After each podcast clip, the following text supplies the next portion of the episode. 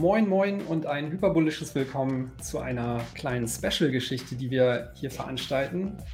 Wir haben uns heute den Tom Hildenbrand eingeladen und er wird ein wenig aus seinem Buch Monte Crypto vorlesen. Hey Tom. Hi.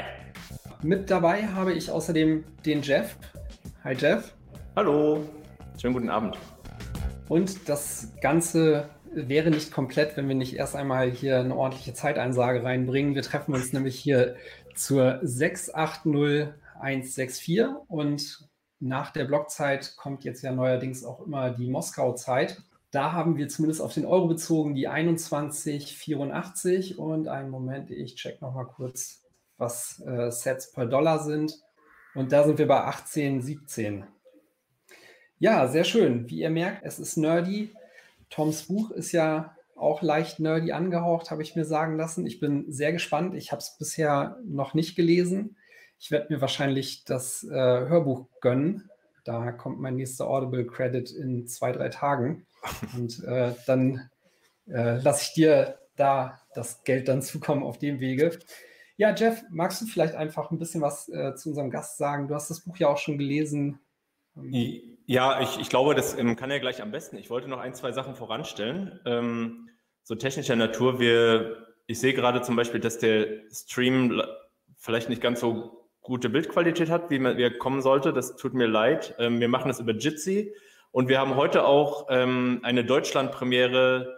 Es gibt nämlich jetzt eine Allen Bits Extension, womit man auch ähm, Lightning-Zahlungen annehmen kann, die, die ins Video integriert sind. Das heißt, ähm, bei Tom hat es leider nicht geklappt, aber Dennis und ich, wir haben beide einen QR-Code eingeblendet. Das ist ein LNURL-Code, den man quasi mit jeder Lightning Wallet bezahlen kann und die dann ab einer bestimmten Höhe auch ähm, eine Animation triggern. Das heißt also, ihr könnt jetzt sehr gerne ausprobieren, was da passiert und wie hoch die Höhe ist. Wir haben sie ähm, auf jeden Fall so gewählt, dass ähm, Tom auch was davon hat, weil die die Spenden, die wir einsammeln heute, ist quasi Value for Value, ist keine Spende, sondern Tom hat uns, gibt uns seine Zeit heute und liest uns ein paar Passagen aus seinem Buch vor und ähm, hat sich dazu bereit erklärt, das auch in Bitcoin zu nehmen. Und ähm, deswegen ist es auch umso cooler, dass wir das noch schnell hingekriegt haben. Das hat Ben Ark gemacht, also Alan Bits, könnt ihr euch mal anschauen. Ist noch ein bisschen experimentell, aber ziemlich cool. Das ist die eine Sache. Und die zweite Sache, ja, auch nochmal von mir ein herzliches Willkommen. Tom Hillenbrand. Wir haben uns hier versammelt wegen deines aktuellen Buches Monte Crypto. So sieht das aus. Du, du bist im Prinzip schon gestandener Autor. Es ist, glaube ich, so ähm, mindestens dein zehntes Werk. Du hast ja gefühlt auch einen riesengroßen Output und jetzt eben auch ähm, ein Buch über unser aller Lieblingsthema, zumindest hier im 21-Kanal Bitcoin. Mich würde mal interessieren, wie, wie, du auf dieses Thema gekommen bist und, und wie du dazu gekommen bist, dann ähm, dazu ein Buch zu schreiben zu dem Thema und ähm, daraus irgendwie eine Geschichte zu stricken? Ja, also das, das Thema hat mich schon, schon lange interessiert, äh, einfach weil, weil mich einfach neue Technologien immer interessieren. Also jetzt weniger äh, zunächst als Investor, sondern eher einfach, ähm, was passiert da? Ist das irgendwie disruptiv? Und äh, dann nach einiger Zeit ähm, habe ich überlegt, ob man irgendwie da ein Buch draus machen kann. Aber da hatte ich am Anfang so ein bisschen Muffe, ehrlich gesagt, weil wenn man so einem, also jetzt mal ähm, Normalo oder No-Coiner, wenn man, wenn man das Wort Blockchain sagt, dann schläft er ja sofort ein. Ja, oder steigt mental aus. Also das ist einfach erstmal prinzipiell ein eher sperriges Thema. Ne? Zahlen, und so, oh, schrecklich. Ja. Ist, ist, finden die meisten Leute schwierig und, ähm, und ich bewege mich jetzt ja schon einfach im äh, so Feld Spannungsliteratur für Massenpublikum. Ja? Also das heißt, es muss irgendwie zugänglich sein. Und irgendwann habe ich mir dann aber überlegt, naja, aber eigentlich, ähm, es verschwinden ja natürlich immer wieder Bitcoin-Beträge, entweder weil jemand stirbt und seine Codes sind weg. Ich hatte da über den, ähm, den einen Erben von Carnegie Mellon gelesen, von der US-Bankdynastie mhm. und äh, Matthew Mellon.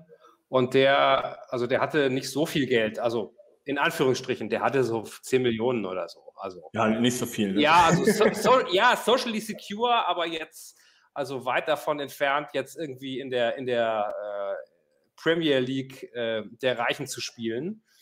Und der hat halt früh in, in, in Bitcoin vor allem investiert und ich glaube auch noch in andere Sachen. Und der war dann plötzlich irgendwie richtig fett und ein bisschen paranoid war er auch und hat gedacht, ey, das nehmen wir bestimmt alle weg und ich muss es genau absichern und ich muss muss meine Seed Phrases, muss ich in irgendwelche Schließfächer und die Schlüssel muss ich wieder irgendwo vergraben und so, ja, so richtig so. Und da habe ich gedacht, das ist doch eigentlich super. Da kannst du so eine, du könntest eine Geschichte mit einer Schatzsuche machen. Da wusste ich auch nicht so genau, aber letztlich ist ja, und dann ist es auch für einen Normalo-Leser letztlich verständlich oder sagen wir mal zumindest zugänglich. Ähm, die meisten so oder Thriller-Geschichten oder ganz viele beginnen ja immer mit dem Koffer voller Geld. Ja? Mhm. Wie, wie, bei Pulp Fiction. Ja?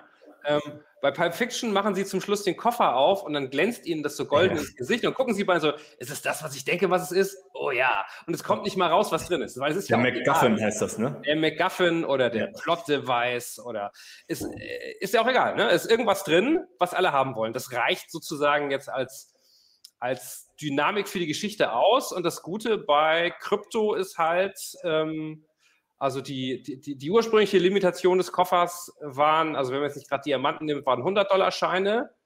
Dann kamen 500-Euro-Scheine, da haben die ganzen Mafiosi gesagt, yay, endlich können wir mehr in den Koffer packen. Ähm, aber jetzt kann man ja so viel in den Koffer packen, wie man will. Und man braucht auch gar keinen Koffer mehr. Ja? Es reicht ein Fingernagel großer Stick und auf dem lassen sich beliebige Summen im Prinzip aufbewahren.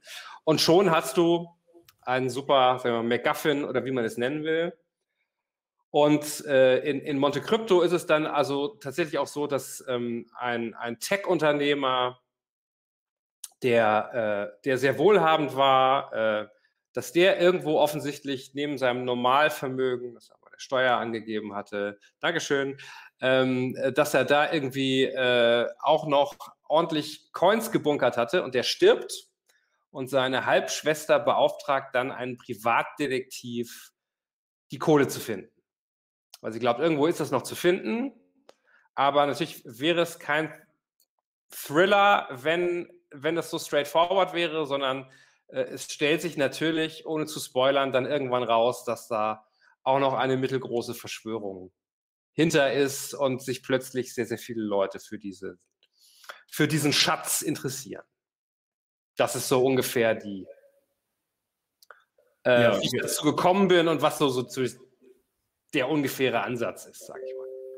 Und ähm, also ich habe das Buch im äh, Gegensatz zu Dennis quasi schon gelesen. Wir, wir, sind sozusagen, Dennis hat heute den, den Vorteil, dass er jungfräulich dazu kommt und ich habe es quasi an ein, zwei Tagen verschlungen ähm, und fand es äh, außergewöhnlich gut recherchiert. Also es, man hat so, bei so, so, so, sozusagen populären Büchern ja das Problem, dass es ähm, gefühlt der, der Autor nicht immer alles verstanden hat und manchmal, gerade wenn man in der Materie drin steckt, auch hat man immer auch eine so, oh Gott-Momente, wo man denkt, naja, ähm, kann man machen, aber ist jetzt nicht so die reine Lehre. Aber diese Momente hatte ich eigentlich bei, bei Monte Crypto gar nicht, sondern es war eher so, wow, das ist, also, die, es strotzt vor Referenzen ähm, und meines Erachtens sind die halt auch alle richtig und es ist einfach so ein, deswegen so als Bitcoin ein tolles, tolles Buch, weil man sich äh, wenn man es ständig wiederfindet. Und ich finde auch, du hast, ähm, du hast so auch so und diesen ganzen Spirit und ähm, auch quasi die, ja, so die, diesen ganzen Community Spirit oder beziehungsweise die Ideen, die, die viele Leute auch einzeln haben, auch sehr gut wiedergegeben. Hast du, ähm, warst du, wie lange war, warst du länger unterwegs? Äh, warst du auch bei Konferenzen oder wie, wie hat die Recherche ausgesehen? Oder hast du im Prinzip den ganzen Tag nur YouTube-Videos angeschaut und äh, daraus dann das abgeleitet? Ich habe sehr viele YouTube-Videos geschaut und das hat teilweise echt wehgetan. Also weil, ähm, also, ähm, sorry, dass ich das so sage, aber ähm, äh, die, äh, die, also viele von diesen Konferenzvideos, ähm, ich bin ja schon älter, ja. Ähm, ja. Ähm, das heißt, ich habe ja auch schon den neuen Markt mitgemacht und da hat man echte Déjà-vus, ja. Also Leute mit äh, irgendwie High-Level Glossy Slide Decks, die da irgendwie ihre Folien zeigen und dazu ähm, äh, ja, also einfach unglaublich ähm, aufgeblasenes, luftiges Zeug erzählen. Ja? Aber das, also was, das, also finde ich nicht schlimm. Also das ist, glaube ich, auch in der Natur der Sache immer, wenn irgendwas neu ist. Ähm, aber also was, was du auch gerade gesagt hast, was mir auch erst bei der Recherche aufgefallen ist, also ich habe mich natürlich am Anfang bemüht, erstmal irgendwie zu verstehen, was denn diese Blockchain ungefähr, also ungefähr ist und äh, wie das alles funktioniert, rein, rein technisch gesehen, dass ich es zumindest irgendwie äh, so weit verstehe, dass es nicht total grob falsch ist, ähm, was ich dann wiedergebe. Aber ich habe dann relativ schnell gemerkt, der, der eigentlich interessantere Teil, also zumindest aus so einer Romanautor-Perspektive, ähm, ist ja diese Subkultur, diese sehr memige Subkultur ähm, und die Typen. Ja, also ich meine so ein, ähm, also man kann jetzt von dem halten, was man will, also so ein Pierce Brock oder so, das ist ja schon eine Figur, ne? Das ist ja schon, also äh, der, so, so, ein, so ein Krypto-Cowboy, den, den, kann man gar nicht erfinden eigentlich. Ne? Ich habe den, hab den ein paar Mal erlebt ähm, und finde, du hast den auf jeden Fall sehr gut wiedergegeben. Ähm, du, du, nennst den natürlich ein bisschen anders und ich glaube, ähm, zwei, drei Sachen sind auch verfälscht, aber im Endeffekt, wenn ähm, kann man den schon wiedererkennen und ähm, du, du gehst dann ja auch nicht so sorgsam mit ihm um, um mal jetzt nicht zu spoilern. war, war, das, war das eine gewisse Genugtuung, dann so in die Figuren auch so ein bisschen rumzuschubsen oder hat, war das Nö, also was heißt, also das, ähm, also es ist ein Thriller, es ähm, muss, müssen ein paar Leute was abkriegen und ähm, äh, aber es sind eben nicht, ähm, es sind eben nicht eins zu eins die Figuren, äh, die es, also äh, eine Versuchung wäre natürlich auch noch gewesen, ähm, so, so, Leute wie Vitalik oder so äh, irgendwie da noch, ja. Aber ja. da hast du ja höchstens wirklich ähm, so, so also, also die Figuren sind eigentlich nie, die sind nie, nie irgendwo eins zu eins rauskopiert, sondern ist fast immer ein Amalgam aus, aus vier, fünf, sechs ähm, Leuten. Es geht ja nur darum, dass man sich denkt, ja, so, so einen Typen könnte es da bestimmt auch geben. Ähm, und dieses, naja, also neben dieser Kultursache, das andere, was, äh, was ich zwar irgendwie wusste, aber auch nicht wusste, war einfach äh, sich noch, also sich nochmal klar zu machen, ähm, dass da halt auch sehr, sehr viel Politik drin steckt. Also gar nicht nur sehr viel Wirtschaft oder Finanzen, sondern zumindest bei einigen Leuten, nicht bei allen. Es gibt auch Leute, die natürlich sagen, die, die sagen, politische Philosophie von, von äh, Nakamoto oder irgendwelchen Cypherpunks oder wem auch ist mir völlig scheißegal. Ich will, dass das Ding sich verfünffacht, dass ich mir meinen Porsche kaufen kann. Ähm, ja. Aber es gibt natürlich auch diese, äh, diese Leute, die sagen, nein, nein, es geht hier darum, den Staat von Geld zu entkoppeln, es geht darum, den Staat auszuhungern, es geht darum, äh, äh dass wir uns äh, befreien von, äh, vom staatlichen Geld und so weiter. Das ist ja durchaus auch eine starke Strömung und das fand ich auch interessant, weil es ähm, also für mich halt auch die Möglichkeit gab, irgendwie einen Plot zu machen, der sich eben nicht nur ums Geld dreht, weil einfach nur alle wollen das Geld haben, ist dann vielleicht doch ein bisschen zu ist von, also, von, also für, für einen Thriller von der Fallhöhe zu gering. War deine Idee oder dein Anspruch denn auch all diese Aspekte, sei es was Technisches oder auch ähm, so sozialpolitische Dinge, die damit reinspielen, auch mit diesem Buch zu vermitteln? Also ich, ich sag mal, realitätsnah äh, rüberzubringen oder ging es dir in erster Linie darum, das als Rahmen zu nehmen und äh, ein, eine spannende Geschichte drum zu stricken? Also die spannende Geschichte muss immer zuerst kommen. Also wenn das irgendwie sich nicht spannend liest, dann ist schon einfach Thema verfehlt ähm, oder, oder Zweck verfehlt. Aber ähm, na, na, natürlich ist sozusagen der, äh, also der Anspruch auch ein bisschen, dass Leute, die sich vielleicht mit sowas nicht beschäftigen und die noch nie auf Reddit waren, ähm, und Solche Leute auch, gibt es. So, es, es gibt solche Leute, die nie auf Reddit sind. Ja, das ist Wahnsinn. Ja, soll es geben. Es gibt sogar Leute, es gibt sogar Leute, die nie auf YouTube sind. Sogar sowas gibt's. Ja. Und nie auf Twitter. Ich kenne sogar nicht. Also, also sogar in meinem Alter kenne ich etliche, denen erzählt man irgend sowas und denkt, das, das haben alle gehört. Also das ist sozusagen für uns, ja, wenn das irgendwie bei Reddit und dann ist es nochmal bei Twitter durchgeschleift worden, das ist wie Bildzeitung Schlagzeile. Andere Leute haben das noch nie gesehen. Okay. Also ähm, also denen vielleicht so ein bisschen einen Einblick zu gewähren und ähm, also ich habe jetzt nicht, dass ich irgendwie eine, eine, eine, eine tiefgehende Botschaft habe im Sinne von äh, äh, Bitcoin ist gut oder Bitcoin ist scheiße, aber also wenn überhaupt, dann ist, glaube ich, schon die Botschaft, Leute, da, ähm, da kommt was. Da kommt was Großes und ähm, da, da, muss man sich mal mit beschäftigen. Also auch wenn man da jetzt nicht drin investieren will und wenn man sagt, ich will aber weiter nur mit Bargeld zahlen. Ähm, äh, also einfach die Frage, also unser Verhältnis zum Geld und wer soll das Geld kontrollieren und wollen wir eine Notenbank oder wollen wir keine? Das sind ja so, ist ja schon eine sehr grundsätzliche wirtschafts- und damit auch gesellschaftspolitische Frage. Und ähm, finde es wichtig, dass das irgendwie rezipiert oder, oder diskutiert wird. Ähm, und nicht, weil, also es kann ja sonst einfach so sein, ähm, äh, ich weiß nicht, ob es dann, also man weiß ja nicht, ob es Bitcoin ist oder ob es dann was anderes ist, aber äh, jetzt mal überspitzt gesagt, sehr viele Leute wachen eines Morgens auf und sagen, wie, Mark Zuckerberg kontrolliert unser Geld? Wie ist das denn passiert? Ja. ja, also, ja genauso wie er auch unseren sozialen Diskurs kontrolliert. Hat hat niemand zugestimmt, ist so passiert, weil sich keiner darum gekümmert hat. Und, ähm, und so ist es hier natürlich auch so ein bisschen. Also insofern ähm, äh, habe ich schon die Hoffnung, dass das vielleicht Leute irgendwie ein bisschen für das Thema schärft. Das heißt aber natürlich auch, dass ähm, zum Beispiel von so den technischen Sachen, die ich gelesen habe oder von vielem, was ich eigentlich interessant fand, dass ich 90 Prozent auch weggeschmissen habe. Okay, das klingt ja interessant und gut. Wollen wir das direkt mal als praktischen Einstieg nutzen, um uns ein wenig was anzuhören? Okay.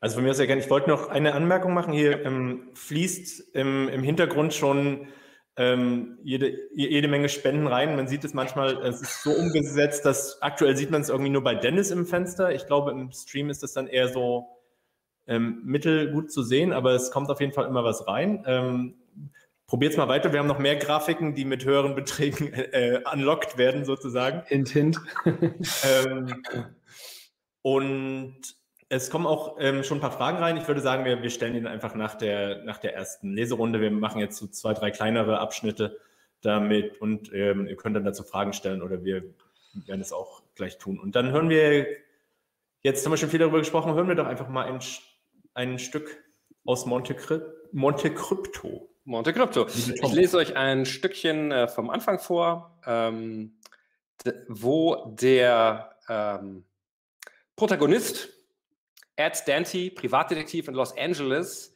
äh, bei ähm, der Schwester des verstorbenen äh, mutmaßlichen äh, Bitcoin-Billionär und äh, Tech-Unternehmers Greg Hollister ist, um seinen ja, Auftrag entgegenzunehmen. Das Flugzeug war so gut wie neu. Und Greg ein ordentlicher Pilot, sagt sie. Hollister hatte sich auf dem Weg zu einer Konferenz in Veracruz befunden. Der Startup-Unternehmer besaß seinen eigenen Jet, eine Cessna Citation X, die er selbst zu steuern pflegte. Über dem Golf von Mexiko verlor die Maschine aus noch ungeklärten Gründen rasch an Höhe, stürzte ins Meer. Hollister war vermutlich sofort tot. Von der Cessna fand man nur Bruchstücke, von ihrem Piloten nicht einmal die. Fremdeinwirkung, vulgo Mord, halten die Behörden für unwahrscheinlich. Sie wissen, was für eine Art Privatdetektiv ich bin, Jackie. Äh, ich denke schon. Dann geht es also nicht so sehr um die Todesumstände. Richtig? Sie blinzelt, vermutlich um eine Träne wegzudrücken. Sie wollen wissen, ob ich glaube, dass ihn wer umgebracht hat. Naja, falls Sie das glauben und jemand suchen, der dieser Hypothese nachgeht, dann wäre ich vermutlich nicht der Richtige, erwidert Dante. Sie nimmt ihre Kappe ab, fährt sich durch die Haare. Nein, nein, das glaube ich nicht. Das war ein Unfall, keine Frage. Worum es mir geht, das sind seine Finanzen. Das, das ist doch Ihr Spezialgebiet, oder? Auf Dantes Visitenkarte steht Financial Forensics. Das ist etwas dick aufgetragen aber mit Understatement kommt man in Los Angeles nicht weit. Üblicherweise beschränkt sich die Forensik darauf, Kreditkartenauszüge oder Rechnungskopien zu durchforsten, um den Bösewichten, in der Regel irgendwelchen Hollywood-Arschlöchern, nachzuweisen, dass sie Dantes Klienten, meist andere Hollywood-Arschlöcher, übervorteilt oder betrogen haben. Wenn Sie wollen, dass ich seine Bücher durchgehe, bin ich schon eher Ihr Mann. Äh, wann ist denn die Testamentseröffnung? Darf ich Sie fragen, ob Sie seinen letzten Willen kennen? Keine Ahnung, ob er sowas hatte. Äh, ist aber auch egal. Testament, Steuererklärung und so weiter, das können Sie bestimmt alles kriegen, aber die sind egal. Ja. Verstehe ich nicht ganz. Nach meinen Informationen betrug Mr. Hollis das Privatvermögen über 100 Millionen Dollar. Oh, ich glaube, dass es viel mehr ist. So wie die Kurse in den letzten Monaten durch die Decke gegangen sind, Danze runzelt die Stirn. Aber der Dow Jones ist zuletzt, nein, Ed, keine Aktien, Krypto. Ich rede von Kryptowährungen, Bitcoins und sowas. Dante nickt.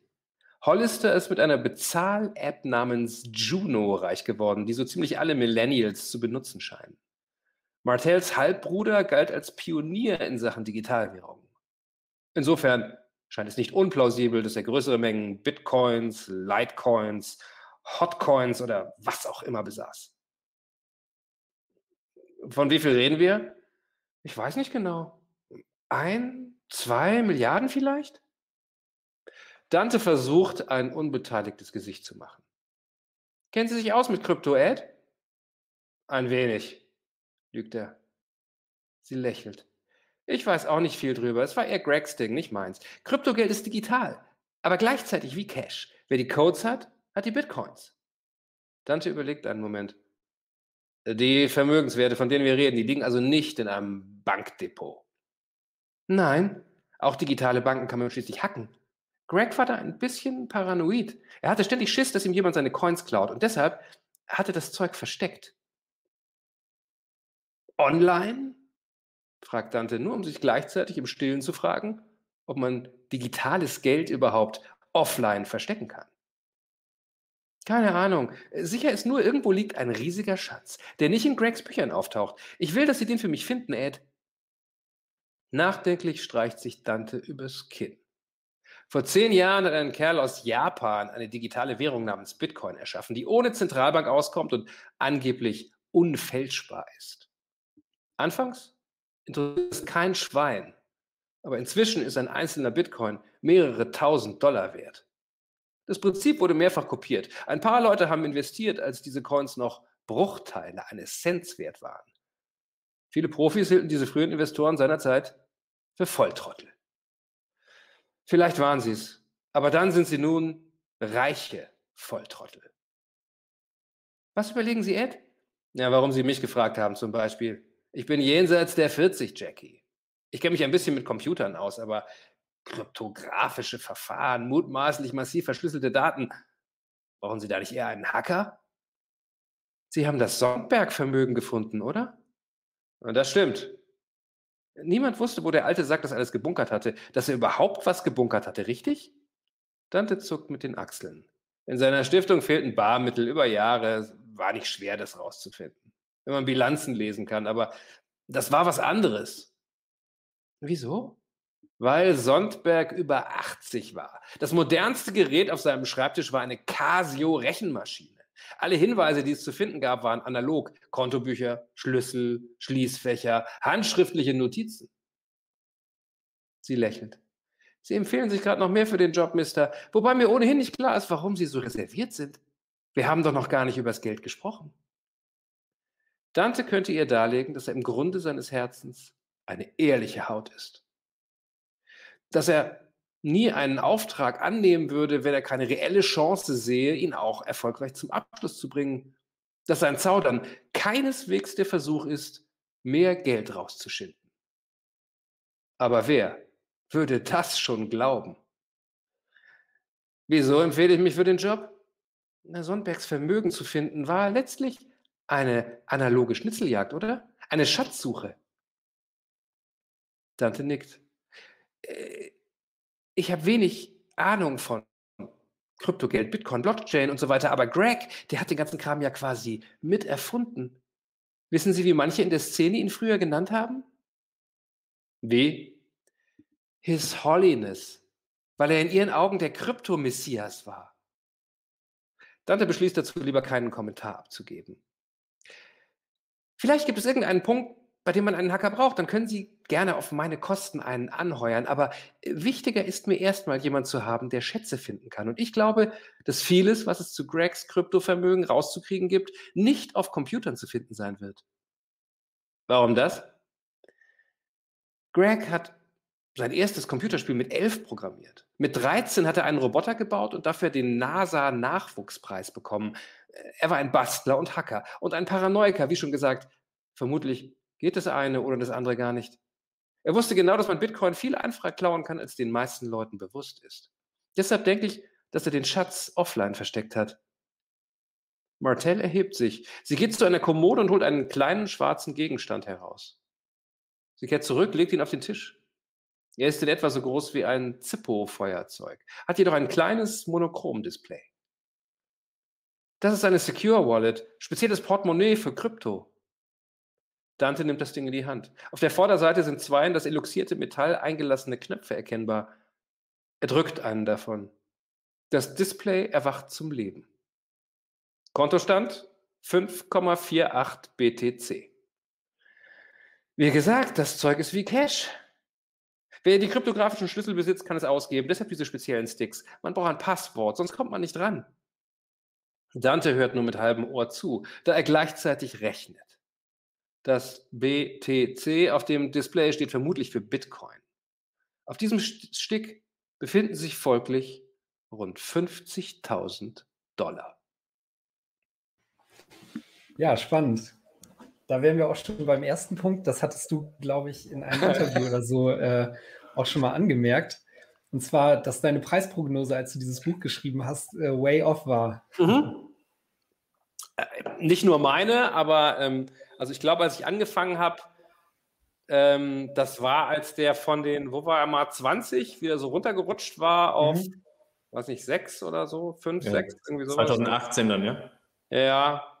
Ähm, und dann habe ich gedacht, naja, jetzt kriegt er wieder so ein bisschen hoch und musste noch so ein bisschen Luft lassen. Ja, sagen wir mal 10.000. Ähm, das war so mein, äh, also ich habe, hab, glaube ich, so ungefähr 9.000 oder 10.000 steht irgendwo drin. Und das ist natürlich jetzt way, way off. Ne? Aber, aber so von. Ähm, das äh, haben wir dann noch überlegt, ob wir es nochmal ändern, aber da rennst du ja nur hinterher. Und nachher ist es dann so, dass er ähm, also ähm, ich weiß, dass ihr das alle nicht wollt, aber es, es, ist ja, äh, es ist ja durchaus auch denkbar, dass er nächstes Jahr wieder 3000 wert ist. Es gibt denkbar ist ganz vieles, viel. Ja. Denkbar ist vieles, ne? Genau. ähm, genauso wie denkbar ist, dass auch die Aktien die bis dahin die Hälfte ihres Wertes verlieren und so weiter und so weiter. Aber ähm, äh, denkbar ist das. Insofern ähm, habe ich einfach einen Preis gesetzt. Ähm, ich habe auch erst überlegt, ob ich es überhaupt Bitcoin nenne oder ob ich vielleicht einfach mir auch da noch eine fiktive Kryptowährung äh, ausdenke, weil ich dann aus dem Schneider bin. Aber äh, ich finde, das ist einfach so zentral, das, das kannst du nicht, kannst du eigentlich nicht rauslassen. Ja, ich glaube, das hat dem auch sehr gut getan, weil das eben dann den, also alles sehr realistisch wirkt. Ähm, und, und es gibt ja auch noch durchaus andere Kryptowährungen im Buch. Ähm, unter Bitcoin nennt man die ähm, äh, gemeinhin auch Shitcoins. Aber ich glaube, die, du hast die Turtle Coin genannt, die dann. Die Turtle Coin, genau. Das ist der, genau. Das ist die, auch eine zentrale Rolle spielt. Die, die fehlgeschlagene äh, eigene Kryptowährung von, von Hollister, wo mit einer niedlichen Schildkröte drauf, völlig, völlig fiktiv. Ja? Wer würde sowas machen? Ja? Mit Tier auf dem Logo. Ähm, ähm, wobei, da kommen wir vielleicht später noch zu. Also äh, das, ist, das, das, ist ja, das ist ja nicht neu, das gab es alles für 150 Jahren schon mal. Aber gut, ähm, das führt jetzt zu weit. Ähm, äh, aber äh, diese Vielfalt ist natürlich, das ist ja auch ein, ein Teil der Sache, dass es einfach, äh, äh, also, ich, also Jeff Bezos hatte ja mal gesagt, irgendwie am Anfang, des, als das Web aufkam, das wäre wie, wie das Cambrium, ja, also diese Explosion von Lebensformen im Cambrium. Ähm, und dann sind davon 90 Prozent ausgestorben oder 95 Prozent. Aber erstmal hat es so Puff gemacht. Und das ist hier so ähnlich so ein bisschen. Ne? Also man weiß eigentlich, dass 90 Prozent von den, äh, von den Coins oder Tokens oder ähm, ähm, äh, dass es die in zehn Jahren nicht mehr geben wird. Wahrscheinlich schon in fünf Jahren die meisten nicht mehr. Aber das ist, that's evolution. Aber mit dem Tier da drauf hast du ja auch einen ganz guten Riecher bewiesen, ne? weil das ist ja auch quasi ein sehr, sehr aktuell präsentes Beispiel. Ja, ja, das ist das, äh, genau. Ähm, das, das ist, äh, das, also das finde ich auch richtig geil, weil das, weil das, ähm, ähm, äh, also ich mache ja, also solchen Börsen, Börsen und Investmentkram mache ich schon länger. Ich habe sogar mal bei, einer, bei so einem Anlegermagazin gearbeitet, so zu so 99, ne?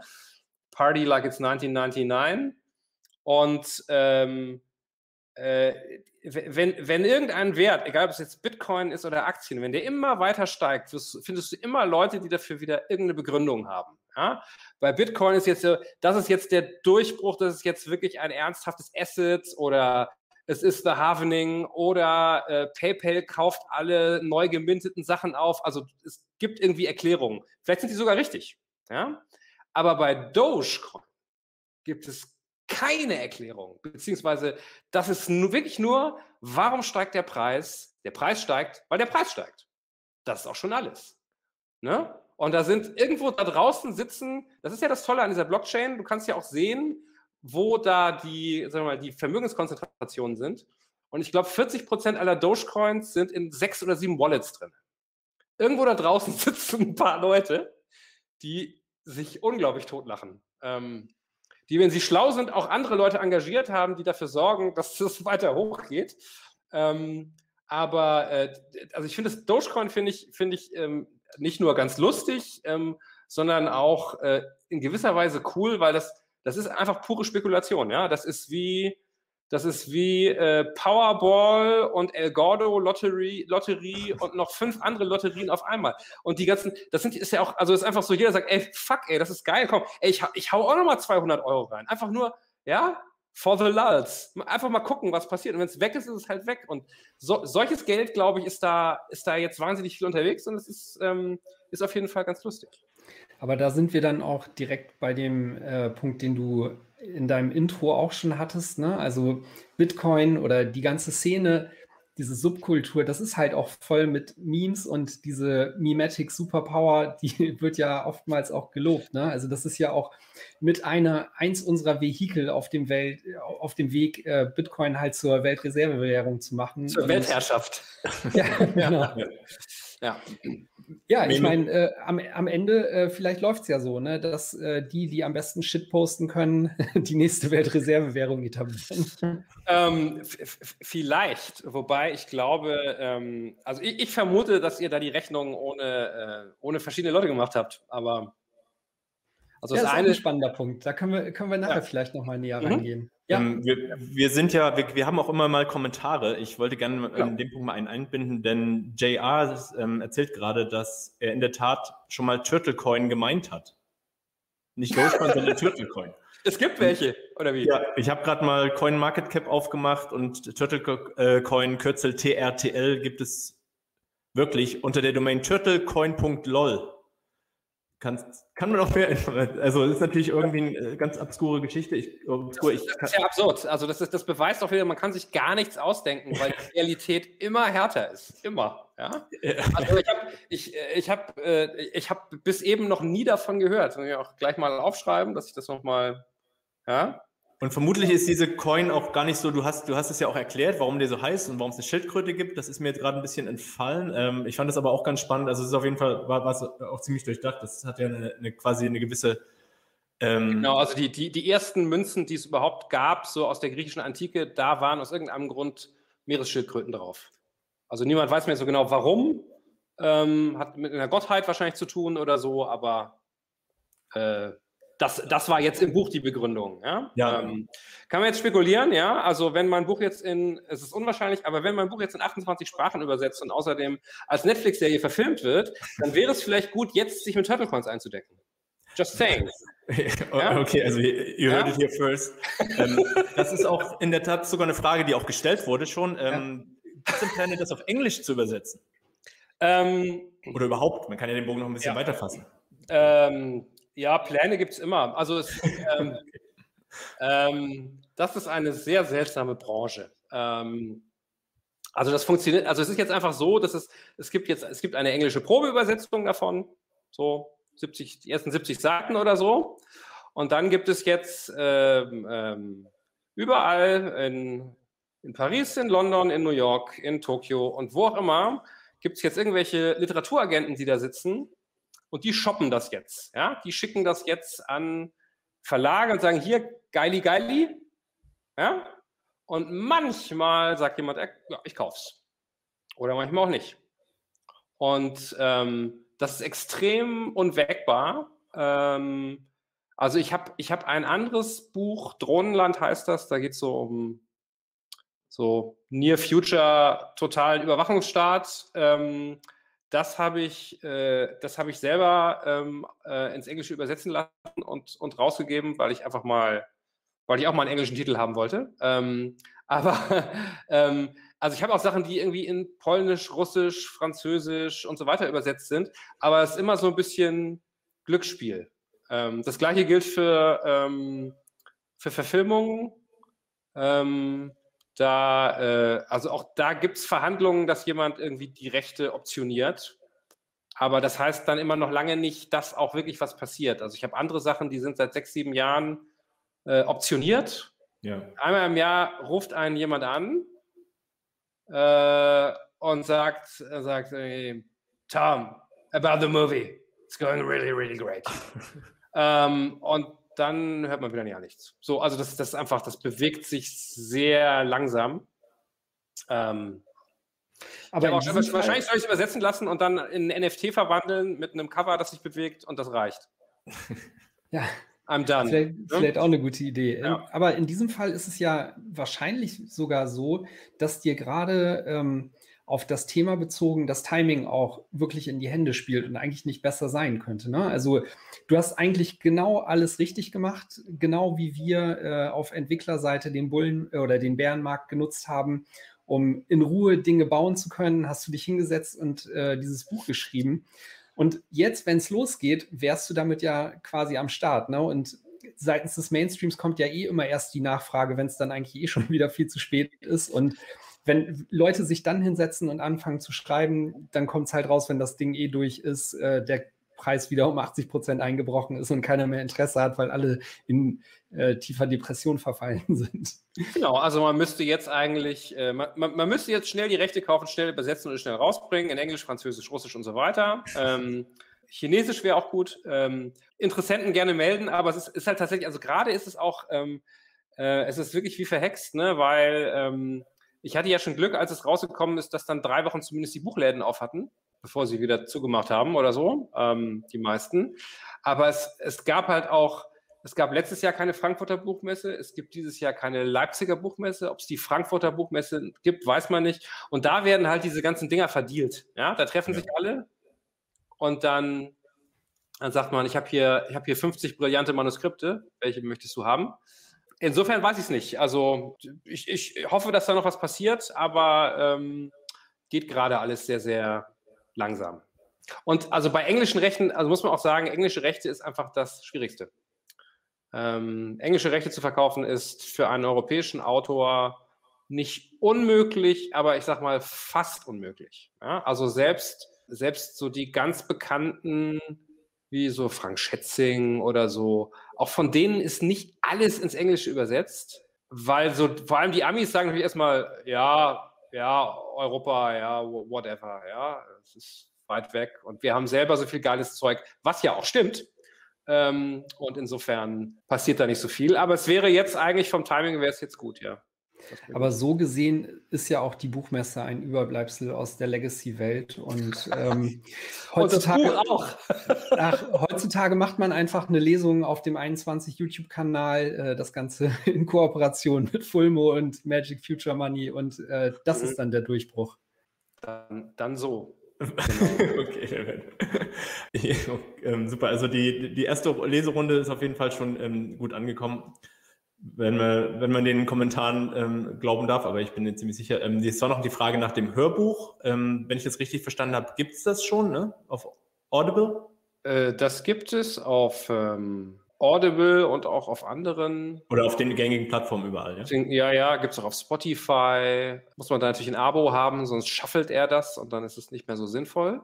Und das liest, äh, liest Oliver Siebeck ähm, und der ist super. Der kann super die verschiedenen Figuren machen und so. Das ist sehr gut. Würdest du, wenn man es noch nicht kennt, lieber hören oder lieber selber lesen? Also, also wie gesagt, der, der, der, der Siebeck ist super. Ansonsten ist es, glaube ich, so ein bisschen persönliche Präferenz. Ne? Also es gibt, gibt Leute, die sagen, nee, ich möchte lieber mit der Geschichte so ganz alleine sein und äh, möchte mir das auch selber so ein bisschen vorstellen. Aber ich, äh, also ich kenne total viele Leute, die echt zu inzwischen fast komplett auf Hörbuch umgestiegen sind. Also ich mache immer beides. Also lesen und gleichzeitig das Hörbuch hören.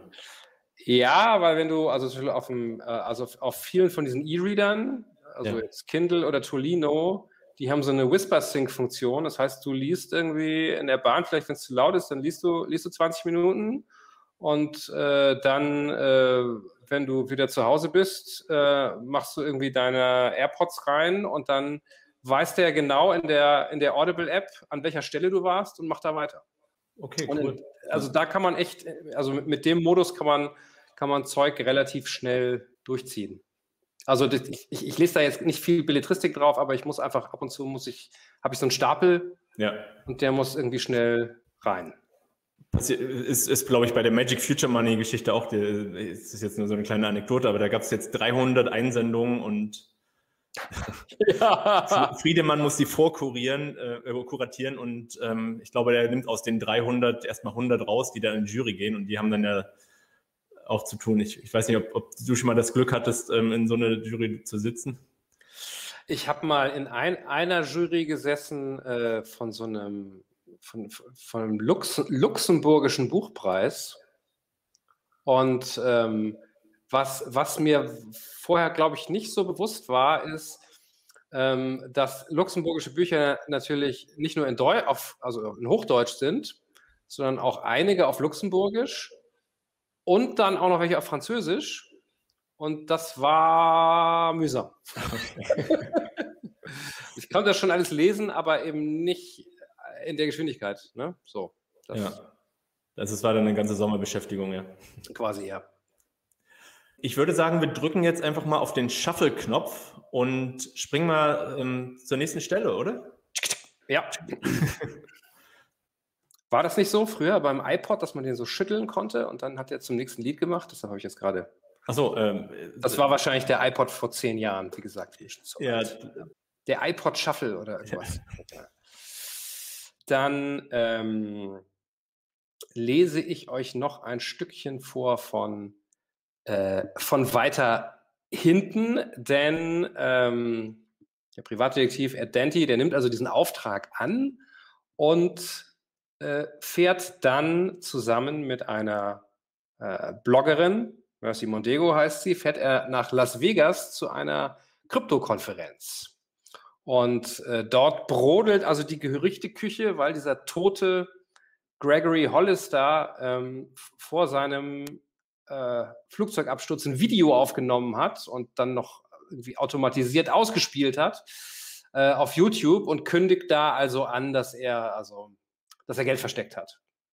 Und äh, in dieser Szene gehen äh, Ed Dante und einige ähm, andere Leute äh, fahren durch die Mojave-Wüste von Las Vegas aus, weil sie meinen, die Stelle ausfindig gemacht zu haben, wo äh, Greg Hollister äh, seine Reichtümer möglicherweise versteckt hat. Dante sieht Bremslichter aufleuchten. Alle Fahrzeuge halten am Straßenrand, außerdem von Cox. Der fährt seinen Freizeitpanzer ein paar Meter ins Gelände hinein.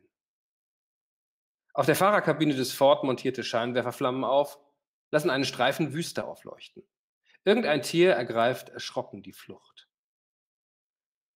Sie steigen aus. Jemand hat seine Anlage voll aufgedreht. Housebeats hallen durch die Nacht. Gemeinsam mit den anderen überquert Dante die Straße. Sie laufen nun links und rechts des Pickups, der langsam vorwärts rollt, weiter in die Wüste hinein. Dante fragt sich, ob es hier draußen Klapperschlangen gibt. Vermutlich schon, aber das grelle Licht und die schlechte Musik vertreiben wahrscheinlich alles Getier. Langsam gehen sie weiter. Mercy Mondego hat mit einer Hand seinen Arm umfasst. Unter anderen Umständen könnte er sich darauf etwas einbilden, aber in diesem Fall ist ihre Motivation wohl schlichtweg, sich nicht die Haxen zu brechen. Der Boden ist uneben, voller Erdlöcher und Wurzeln. Dante wundert sich, wie viel Müll hier draußen herumliegt. Auf seinem Weg muss er zerbrochenen Flaschen, Konservendosen, sogar Autobatterien ausweichen. Als sie vielleicht noch 30 Meter von der Stelle entfernt sind, die auf Dantes Karten-App markiert ist, stoppt der Pickup. Vor ihnen befindet sich eine Bodensenke, die sogar einem Ford F650 Schwierigkeiten bereiten könnte. Also greifen sie sich Taschenlampen und Schaufeln von der Ladefläche, lassen den Wagen stehen. Cox geht voran. Nach einer Minute hält er an. Es ist nicht völlig dunkel. Die Scheinwerfer des Wagens tauchen die Mojave in ein diffuses Licht. Dante tritt zu Cox, begutachtet den Boden. Außer Sand und Steinen ist nichts zu sehen. Probeweise stößt Dante seine Schaufel in den trockenen Boden. Sie dringt höchstens eine Handbreit ein. Hier ein Loch auszuheben, wäre Knochenarbeit. Also überlässt Dante es lieber den anderen. Einige der jungen Männer zeigen erstaunlichen Enthusiasmus. Sie buddeln ein Loch nach dem anderen. Einen Schatz finden sie jedoch nicht. Dante und ein paar andere marschieren währenddessen in konzentrischen Kreisen um die Grabungsstelle herum, leuchten mit ihren Lampen den Boden ab. Leise flucht Dante vor sich hin. Er kommt immer mehr zu dem Schluss, dass dies alles Schwachsinn ist. Inzwischen befindet er sich außerhalb des Fort-Lichtkegels kann in vielleicht 20 Metern Entfernung einige der anderen Graben sehen. Dante beschließt, dass er genug hat. Er wird zurück zur Limousine gehen und sich etwas zu trinken besorgen. Im Eisfach des Fonds waren verschiedene Spirituosen. Er macht einige Schritte in Richtung Straße. Ohne Vorwarnung gibt der Boden unter seinen Füßen nach. Dante fällt, aber nicht sehr tief. Vermutlich geht es kaum mehr als 60, 70 Zentimeter abwärts. Trotzdem macht er sich fast in die Hose. Offenbar hat er zudem laut aufgeschrien. In der Dunkelheit tanzen Lichtpunkte auf und ab. Menschen kommen in seine Richtung gelaufen. Dantes Lampe ist weg, weswegen es um ihn herum zappenduster ist. Er scheint in einer Art Röhre zu stecken, so viel kann er ertasten. Kurz darauf ist jemand bei ihm. Es handelt sich um Cox sowie einen weiteren Mann. Sie packen Dante an den Armen, ziehen ihn aus der Röhre. Bei Licht entpuppt sich die Röhre als ein großes Plastikfass, das jemand in der Wüste verbuddelt hat. Der Deckel fehlt, stattdessen war eine Plastikplane über die Öffnung gespannt. Cox leuchtet in das Fass hinein. Dante beugt sich hinab, greift nach der in den Bottich hineingedrückten Plane, zieht sie heraus. Am Boden des Fasses befindet sich etwas, das im Schein der Taschenlampen metallisch glitzert. Dante steigt wieder hinab. Inzwischen ist es taghell. Um das Loch stehen knapp 20 Leute, leuchten mit Taschenlampen und Handys hinein. Auf dem Boden des Fasses liegen Münzen. Keine Dollars oder Euros. Sie sehen eher aus wie Gedenkmünzen, frisch poliert, golden. Es müssen Dutzende sein.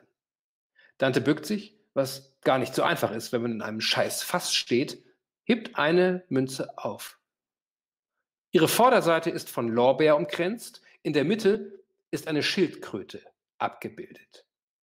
Darunter steht in dubio pro numis.com. Die Rückseite ist mit einer schillernden Folie abgeklebt. Dante hält sie ins Licht, bewegt sie hin und her. Ein Sicherheitshologramm, murmelt er. Dante reicht die Münze an Cox weiter. Casacious Coin, sagt dieser erstaunt. Ein was? Oder etwas ähnliches. Weil man Kryptocoins logischerweise nicht anfassen kann, ist vor Jahren jemand auf die Idee gekommen, sogenannte Casacious Coins zu produzieren. Unter der Folie befindet sich ein Code. Man kann ihn einlösen und kriegt dafür Bitcoin. Aber dieser hier, Cox betrachtet die Münze und schüttelt den Kopf. Ist vermutlich nicht viel wert. Zwei Männer ziehen Dante aus dem Loch.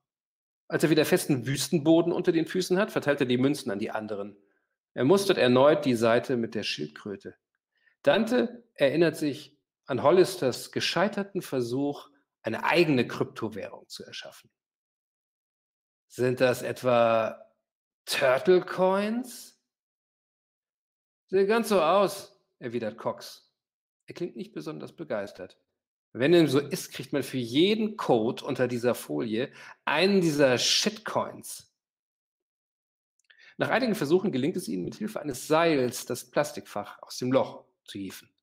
Es enthält an die 200 der komischen Coins. Sie bedecken den gesamten Boden des Bottichs. Zwei Männer kippen das Fass, schütten die Münzen in eine mitgebrachte Plastikkiste. Mit einem rasselnden Geräusch gießen sich die Turtle Coins in die Box. Am Ende putzelt noch etwas hinterher. Es ist ein Briefumschlag. Ich will verdammt sein, ruft Cox. Er greift nach dem Umschlag und reißt ihn auf. Darin befindet sich ein Zettel.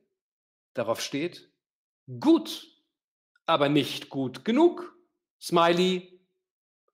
Holly, du dreckiger Hurensohn, brüllt Cox. Dante fängt laut an zu lachen. Ja, sehr schön. Was äh, mir auffällt und äh, was das Ganze wahrscheinlich auch äh, im Kern zu einer echt spannenden Geschichte macht, ist diese Verknüpfung von analog und digital. Ne? Das äh, war wahrscheinlich für dich als Autor auch schön und spannend, damit zu spielen, oder?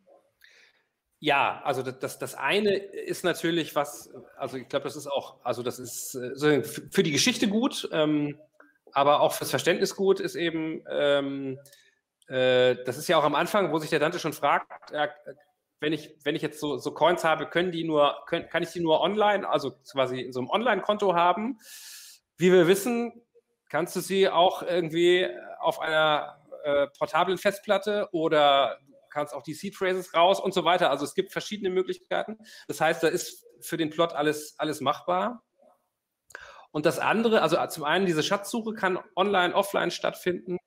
Ähm, zum anderen, das habe ich auch, das, also es ist häufig bei diesen Büchern ja so, man, man überlegt sich was und dann fängt man an zu schreiben und dann ist doch alles ganz anders, als man sich das vorgestellt hat, weil man merkt, dass es anders vielleicht keinen Sinn macht.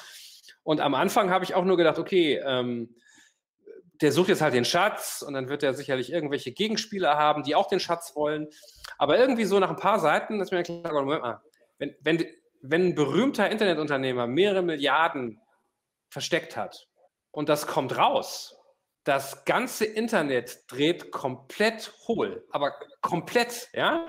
Ähm, das ist, ja, das, das Wall Street Bets hoch 10. Also das wäre einfach der, völlige Wahnsinn. Und so ist es dann im Buch ja auch, aber so muss es auch sein. Aber dadurch hast du eben äh, gleichzeitig, dass er, dass er versucht, also ähm, vor anderen sag jetzt mal, Menschen, die diesen Schatz auch suchen, äh, äh, irgendwie den Schritt voraus zu sein, aber gleichzeitig halt irgendwie antreten muss gegen eine Internet-Crowd, die jedes neue Foto, das auftaucht, äh, oder jeden neuen Hinweis obsessiv in irgendeinem Reddit-Forum so lange analysiert, äh, bis sie im Zweifelsfall vor allen Geheimdiensten dieser Welt rausgefunden haben, was Sache ist. Und das macht so ein bisschen, glaube ich, dann auch die, die Dynamik aus. Ne? Hattest du denn, ähm, bevor du das geschrieben hast, den roten Faden so einmal grob beisammen und hast dir dann bewusst auch so Spielereien, die durch die Technik ermöglicht werden oder die, die neuen Dinge, die jetzt so in diesem Bereich Kryptowährungen dazukommen, hast du die dann nochmal so ähm, da, bewusst auch dazwischen gepackt, um, äh, um dieses Element da auch noch mehr reinzubringen? Oder wie, wie lief dieser Schreibprozess und Ideenfindungsprozess dafür ab? Also, ähm, na, also ganz, ganz sicher hat man, also man hat so ein paar vage Ideen für Figuren natürlich und man hat irgendwie so ein paar, ich sag mal jetzt, Gimmicks oder Gadgets, äh, ob das jetzt der, der Trezor Stick ist oder äh, ob das äh, der Casacious Coin ist oder so. Wo, vorher der Recherche gesagt, das, das ist interessant. Das musst du irgendwie, das musst du irgendwo einbauen. Meistens weißt du dann noch nicht wo, sondern hast es dann, hast dann quasi äh, eine natürlich nicht, nicht mehr physische, sondern auch irgendwie digitale Liste von so 20 Dingen, die, die man gut verwenden könnte. Ähm, der, also ein, ein, roter Faden in dem Sinne, also nicht so, dass man jetzt weiß schon, was in welchem Kapitel passiert. Aber hier ist es natürlich ähm, eigentlich relativ straightforward. Ne? Also ähm, äh, ein Mann wird beauftragt, einen Koffer voller Geld zu finden. Äh, auf dem Weg dorthin versuchen ihn viele Leute davon abzuhalten. Das ist jetzt gar nicht gespoilert, sondern das ist quasi das idealtypisch. Ja? Ähm, ähm, zum Schluss wird er den Koffer möglicherweise finden, in, dabei aber herausfinden, dass es eigentlich nicht nur um den Koffer geht, sondern um was ganz anderes. So, das, ja, also das ist ja quasi irgendwie vorgegeben. Also ich wusste auch im Prinzip schon, ähm, was sozusagen die, die große Verschwörung ist, das wusste ich schon vorher, aber der Weg dorthin, ähm, den weiß ich in der Regel nicht. Und äh, zwischendurch äh, ist man auch, also ich bin häufig zwischendurch, also was heißt, ja, verzweifelt, ne? Ähm, so, äh, also es gibt immer so Punkte, meistens so nach der Hälfte und so nach oder nach zwei Dritteln oder auch beides, wo man dann da sitzt und sich denkt, das ist alles Bullshit. Fuck, also aus der Nummer kommst du nie wieder raus. Wie willst du da jetzt wieder rauskommen? Ja? Also wie, wie willst du jetzt nochmal bei dieser Geschichte die Kurve kriegen, dass das sich irgendwie zum Schluss alles sinnvoll zusammenfügt? Aber ähm, bisher ist es immer halbwegs gut gegangen. Auch hier, das kann ich bestätigen. Es muss ja auch gar nicht beim ersten Mal gut gehen. Das ist ja der Trick. Ähm, Emsi hatte vorhin gefragt, ähm, ob äh, du dir vorstellen kannst, dass so eine, so eine Schnitzeljagd oder so eine ähm, Schatzsuche, hat er, glaube ich, geschrieben, ähm, auch in echt funktionieren kann. Und ich würde dann anschließen, oder hast du vielleicht sogar historische Vorbilder? Ist, ist dir sowas bekannt, dass sowas schon mal passiert ist? Ähm, also jetzt in, also in Real Life nicht.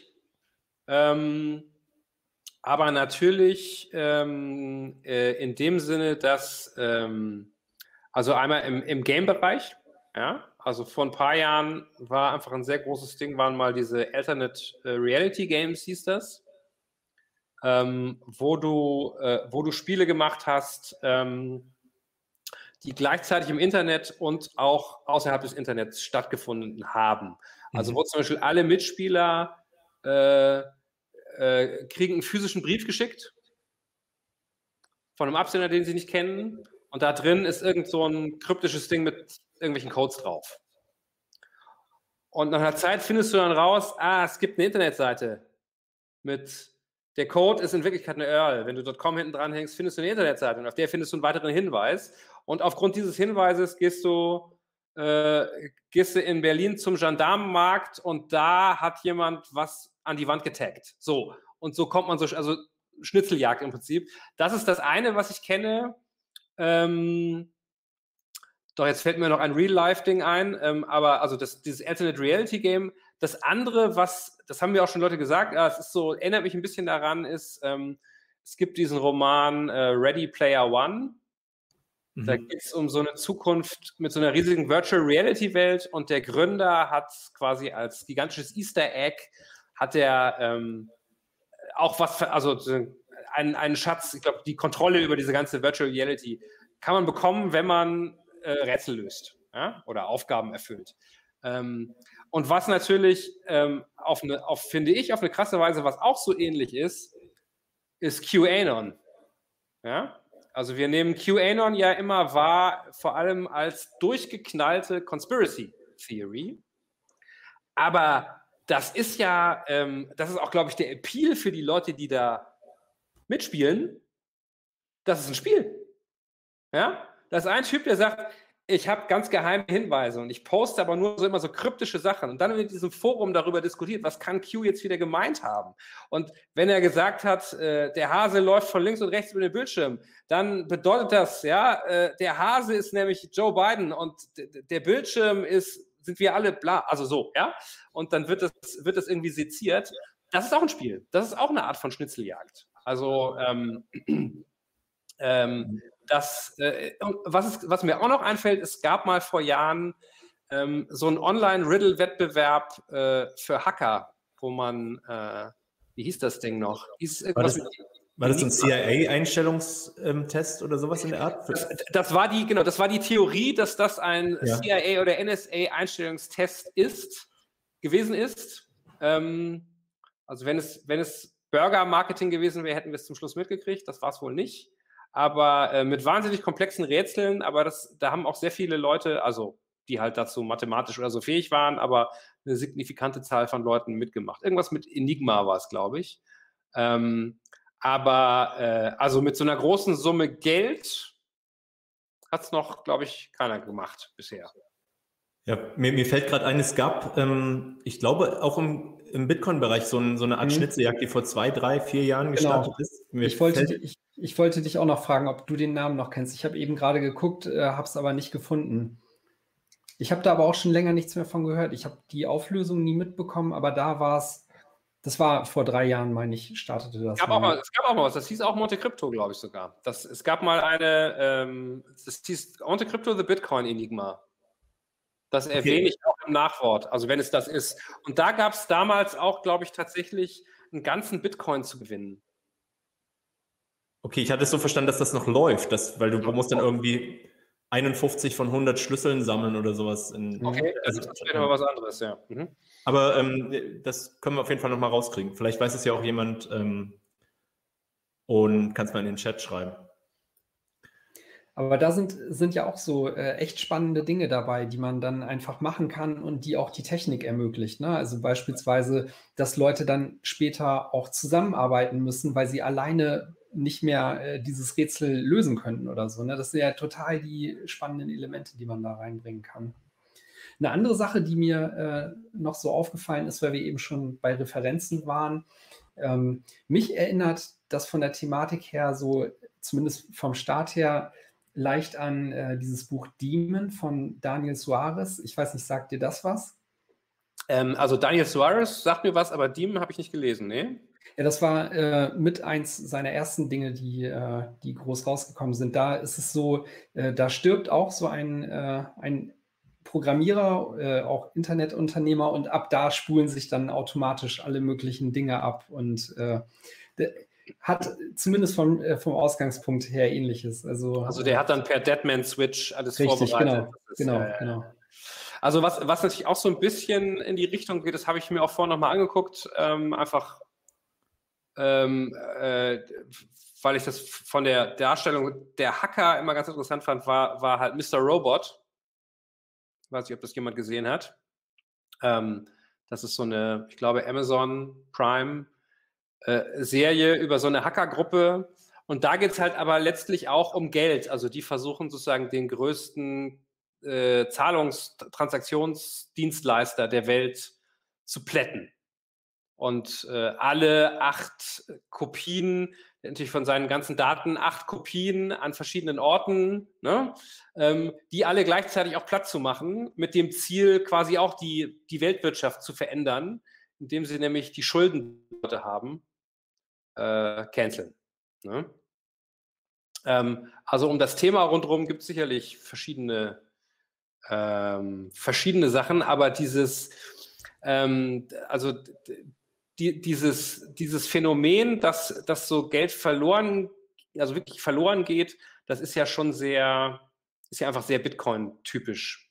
Ähm, ja. Und der, also der Titel kommt natürlich äh, so zur Hälfte von, von Alexandre Dumas, also von, ähm, von dem Grafen von Monte Cristo, äh, was vielleicht auch schon so eine Andeutung ist, dass es nicht nur um das Geld geht, weil es da ja so ist, ähm, äh, es ist lange her, dass ich das gelesen habe, ähm, aber äh, es da ja so ist, dass also jemand, jemand äh, diesen Schatz findet, in dem Fall, dass der tatsächlich auf der Insel Monte Cristo liegt und ähm, dieser Schatz ihn so ein bisschen allmächtig macht und er damit seine, seine Rache, äh, seine Rache verüben kann. Ne?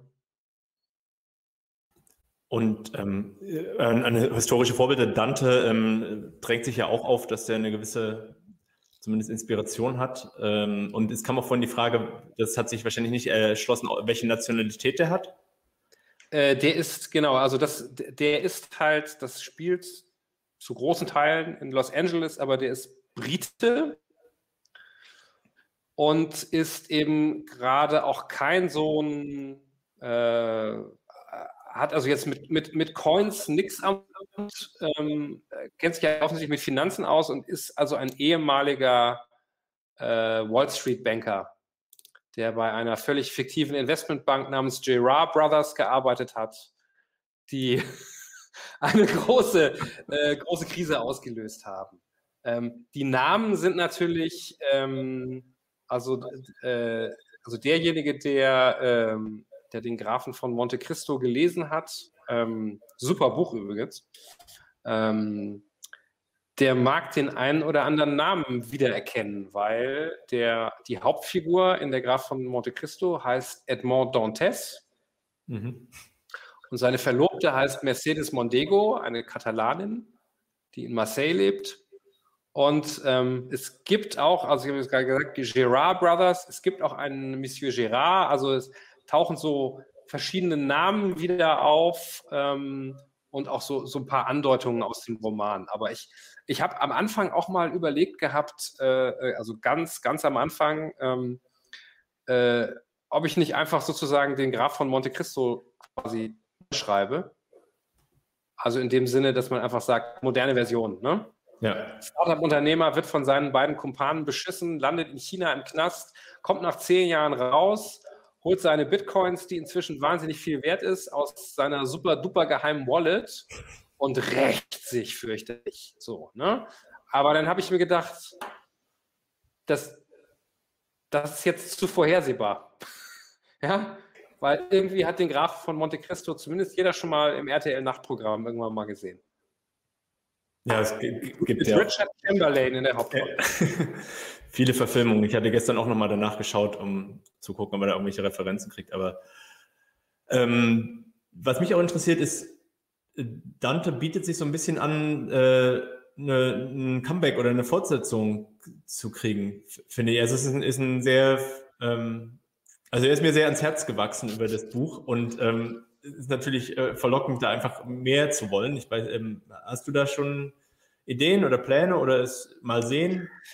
Mal sehen. Also ich, die, ähm, also ich, mir hat die Figur auch ganz gut gefallen, dieser Punkmusik hörende Ex-Investmentbanker, der irgendwie nicht so richtig ernst nimmt offensichtlich und auch so ein bisschen ähm, so den, der hat mir ganz gut gefallen. Zwei Probleme. Also erstens, das, man müsste ja dann doch wieder einen Fall haben, in dem es wieder irgendwie um Finanzen geht ja. oder wieder um Schatzsuche oder so. Und da man nicht zweimal das Gleiche machen will, äh, sollte man dann besser eine, eine originelle Idee haben. Ja? Sonst wäre es blöd. Ähm, das andere Problem ist, äh, ich, äh, ich, ich habe schon zwei Serien laufen, also eine mit eher so klassischen, klassischen Krimis und noch eine Science-Fiction-Serie, wo ich jetzt mal irgendwann den dritten Teil schreiben müsste.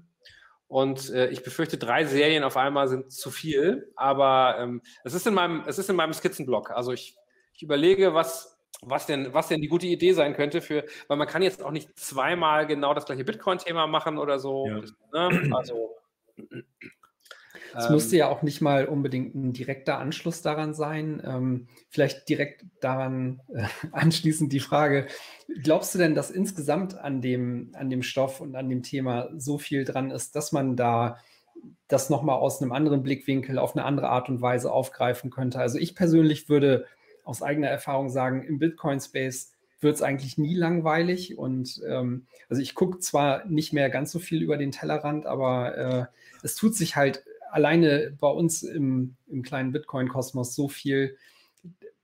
Würdest, würdest du meinen, da, da ließen sich auch andere Dinge noch finden, abseits von dieser äh, Schatzsuche?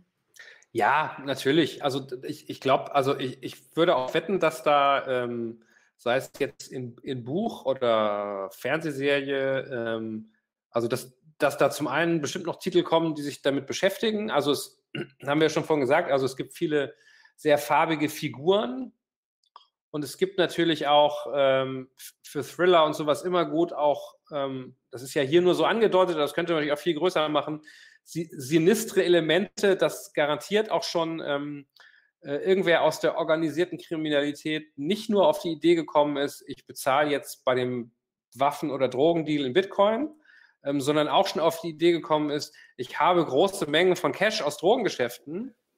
Ähm, äh, und ich muss die irgendwie waschen. Ich kaufe mir jetzt einen Haufen Racks und stelle die irgendwo in Russland auf. Ja? Ähm, also solche Geschichten. Da, also da lassen sich bestimmt viele verschiedene Plots machen.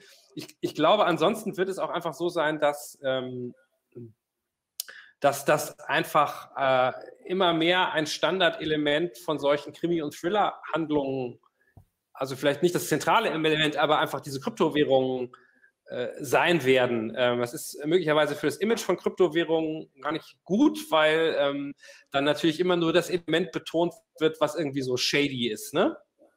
Ähm, ja. Setzt sich so bei den Leuten fest, äh, äh, das ist irgendwie, das wird eigentlich nur benutzt, ne? nur benutzt, um, um Drogen und Waffen zu bezahlen oder, oder um die Steuer zu bescheißen. So. Ähm, ja. Das ist natürlich Unsinn, aber äh, natürlich, ähm, glaube ich, also wird es noch da noch viel mehr in Zukunft auftauchen. Ja, ich glaube, insgesamt dieses Thema wird dem im Mainstream auch generell immer präsenter und manchmal ist es ja so, dass beste, die besten Geschichten schreibt das Leben selbst. Ne? Also zum Beispiel jetzt neulich ähm, Jan Masalek, äh, der im Wirecard-Skandal sich äh, davon gemacht hat, der hat das, glaube ich, auch mit einem ordentlichen Batzen Bitcoin getan. Ne? Genau, oder also überhaupt diese, also gar nicht nur bei Krypto, sondern also etwas weiter gefasst, also bei, äh, bei, bei Fintech oder bei digitalen Finanzen ähm, also den ähm, äh, gibt einen ähm, ähm äh, recht unsympathischen ähm, Trump-Anhänger und ähm, äh, Gouverneur von Florida, äh, Matt Gates, der jetzt einen größeren, der jetzt das FBI an der Hacke hat wegen äh, äh, also äh, Ausbeutung und Verführung Minderjähriger. Also der hat halt immer irgendwelche 17-jährigen Mädels mit zu irgendwelchen Events genommen und über die Grenze. Ähm, und äh, er hat die nicht in Bar bezahlt, sondern er hat die halt über Venmo bezahlt. ja, ähm, das heißt, das ist jetzt äh, über diesen äh, äh, Consumer Service äh, von PayPal, den hier seltsamerweise keiner kennt, den aber in den USA alle benutzen als Politiker seine Callgirls über Venmo zu bezahlen, ist nicht so schlau. Ne? Also, ähm, und das ist jetzt alles dokumentiert. Also, das ist natürlich ähm, für Geheimdienste, glaube ich, super. Ähm, für, für Drehbuchautoren und so auch super. Ja. Aber solche, solche Sachen kommen dann natürlich immer mehr, weil die Leute halt auch diese Technologien echt komplett benutzen, ohne darüber nachzudenken. Das ist immer wieder erstaunlich. Aber auch da dürfen wir quasi gespannt sein, was in Zukunft noch die Blockchain alles so zutage fördert, ne? Weil diese Daten sind ja, sind ja einfach da draußen, die gehen nicht weg. Genau, und es ist ja, äh, wie wir aus der Vergangenheit auch schon in anderen äh, Kontexten häufig wissen, ähm, häufig geht man sehr lange davon aus, ja, okay, bestimmte Daten werden erhoben, aber die sind in Anführungsstrichen sicher. Ja? Und ich glaube, also ist mein Eindruck, also ich, also was ich bei der Blockchain sehr interessant finde, ähm, äh, dass sozusagen, ich, ich glaube, in, in, also vieles wird ja nicht auffallen, weil jemand die Absenderadresse per se rausfindet, sondern weil jemand das mit anderen Daten zusammenbringt. Und dann kannst du irgendwann Muster finden. Und dann kannst du auch, glaube ich, viele Leute enttarnen, äh, wo du lange nicht wusstest, kannst irgendwelche Muster finden und da, dann wird es natürlich total interessant. Ne? Ähm, ich, also ich bin mir auch nicht sicher, ähm, also momentan wäre ja wahrscheinlich die, die Sichtweise der Notenbank oder des Staates, äh, ja, IGIT äh, äh, Bitcoin, IGIT Blockchain, aber ähm, wer weiß, vielleicht, also vielleicht gibt es in fünf Jahren eine sehr wiefe Abteilung äh, der, des, des Fiskus, der diese Daten alle benutzt, um herauszufinden, wer da wann was gemacht hat. Ja, in Kombination also, mit anderen Daten. Ne? Das ist sehr naheliegend, dass die sich in digitaler Forensik betätigen werden, aus eigenem Interesse heraus, ja klar. Ja, vielleicht werden sie sogar irgendwann, also ich, ähm, ähm, das Problem ist ja, dass diese ganzen Technologien, du kannst die ja, also natürlich kannst du die, kannst du die benutzen, um zu sagen, ähm, Jetzt zahlen wir halt bald alle keine Steuern mehr, aber natürlich, ähm, theoretisch könntest du ja auch einen E-Dollar oder einen E-Euro machen, der auf einer Blockchain aufgesetzt ist, die so eingestellt ist, dass von jeder Transaktion, die da gemacht werden, sagen wir mal, 0,5 Prozent automatisch an den Staat überwiesen werden. Das wäre ja, wäre ja machbar. Ja? Ähm, das ist wahrscheinlich nicht das, was die meisten wollen, ja? aber ähm, ich, ich glaube auch nicht, dass der Staat so schlau ist, so schnell. Ja? Aber weiß man nicht. Ne? Also ich. Ja, es ist doch durchaus denkbar. Und die, ähm, das wird vermutlich auch die, die, ähm, dass die Daten ausgewertet werden. Ich meine, ähm, eine der die größeren Chain Analysis ähm, Unternehmen, ich glaube, die haben jetzt mittlerweile auch eine Bewertung von über einer Milliarde. Das heißt also, es sind auch riesige, riesige Businesses schon, die im Prinzip nur davon leben, diese Daten auszuwerten und auszuwerten und eben auch das Staaten dann anzubieten. Einer der größten Kunden. Ähm, die, es gab noch eine Frage, ähm, hat sich, während du sozusagen ähm, recherchiert hast, hat sich da irgendwas bei dir politisch geändert oder was ist sozusagen dein, hast du da so ein gewisses Learning? Warte mal, ich, ich, ich suche es nochmal gerade. Ähm, genau, hat sich, hat sich deine politische Einstellung mit Bitcoin irgendwie geändert oder war das für dich, ähm, ist, ist eine, quasi eine Frage mhm. aus dem Chat? Ähm, ja, gute Frage. Also ich, ähm, also ja, meine politische Einstellung, also, also was sich auf jeden Fall geändert hat, ist irgendwie, äh, also wenn ich mir einfach angucke, was da möglich ist, äh, sei es jetzt ähm, bei Kryptowährungen allgemein oder auch etwas weiter gefasst äh, bei, bei, bei verschiedenen Fintech-Anwendungen, dann bin ich doch inzwischen völlig fassungslos, wo quasi die, die mal, Legacy Bankenwirtschaft und Finanzwirtschaft und so weiter, wo die stehen. Das ist, ist unfassbar. Ja? Also wieso kann ich, wieso kann ich dir, wenn du in Tokio bist, äh, wenn du in Tokio bist, äh, in, in, in einer Millisekunde das lustige Katzenbild schicken, aber keine 20 Euro. Ich meine, why? Ja, das ist alles, das ist alles 30 Jahre alt, 40 Jahre alt oder noch älter, diese Technologie. Und ähm, das, da kann man sich eigentlich nicht mehr mit abspeisen lassen. Das ist also zunehmend, zunehmend ärgerlich. Also ähm, irgendwie, meiner Frau hatte drüber geredet, habe gesagt, ja, hier und von dem Konto und wenn, wenn da mehr als 5000 drin ist, dann drauf sind, dann müsste man das eigentlich auf das andere Konto überweisen. Und dann guckt sie so, das kann man doch bestimmt automatisieren. Ja? If, then, überweisen. Also, vielleicht kann man das, aber nicht bei der Commerzbank. Ja? Also das, das ist einfach, die sind einfach, ähm, die sind einfach da total in der Steinzeit und das gilt auch zu einem großen Teil, finde ich, für die Notenbanken. Und, ähm, und äh, in, insofern finde ich, wenn die jetzt so ein bisschen ins Hintertreffen oder unter Druck geraten, geschieht es ihnen nur recht. Ähm, aber, das, aber, aber gleichzeitig ist meine, meine also wir, glaube ich, meine politische Position, ähm, die hat sich eigentlich fast eher noch gefestigt durch diese, durch diese Beschäftigung mit dem Thema ähm, schon irgendwie, dass ich gerne sicherstellen möchte, dass, ähm, dass wir als Bürger irgendwie die, zumindest theoretisch die letztliche Entscheidungsgewalt darüber haben, ähm, wer, denn, wer denn unser Geld ähm, herausgibt und wer das verwaltet. Ja? Jetzt kann man sagen, ich habe jetzt relativ wenig ähm, Möglichkeiten äh, der EZB zu sagen, was sie tun und lassen soll. Aber zumindest gibt es da einen Mechanismus, da sind gewählte Vertreter und es gibt eine Regierung und die bestimmen da den, äh, es gibt ein Gremium und die veröffentlichen Berichte. Ich weiß irgendwie ungefähr, was da passiert. Ähm, und theoretisch könnte man das System auch ändern, ähm, während ich äh, weder, weder bei Bitcoin noch bei Diem weiß ich jetzt, wer dahinter steht. Ähm, äh, ich weiß auch, dass es äh, bei Bitcoin-Leuten wahnsinnig populär ist, dass da die Menge der Bitcoin begrenzt ist.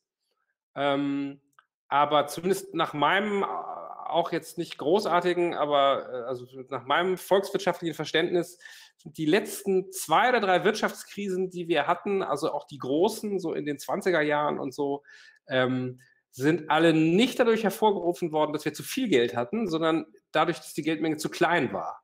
Ähm, und äh, ich, ich fände es schon ganz gut, wenn wir ähm, als Bürger da letztlich äh, oder als Staat auch, ähm, wir sind ja alle ein bisschen der Staat, was mitzureden hätten. Also, dass das so komplett free-floating und vom Staat abgekoppelt ist, finde ich irgendwie schwierig. Ähm, aber ich, aber ich finde schon interessant, die, die, die, also die, ähm, dass es da überhaupt eine politische Grundintention gab. Das war mir vorher nicht so bewusst. Ich habe gedacht, das wäre eigentlich nur eine, ja, sagen wir mal, eine finanztechnologische Spielerei gewesen, aber das ist ja nicht. Das hat ja schon ja. jemand genau darüber nachgedacht, auch dass er das so haben will, wie es ist. Ne? Also ich, ich, äh, du stichst damit mit dem, was du sagst, auch, glaube ich, so ein bisschen in, in Wespennest, aber ich Natürlich, weiß nicht, ob klar. wir das jetzt oh, wirklich aufmachen wollen. Ähm, zumindest äh, scheinen die, die Kommentare gehen wieder hoch. Ähm, aber ich, ich glaube, das ist jetzt nicht die richtige ähm, Stelle, das, äh, so ein großes Fass aufzumachen.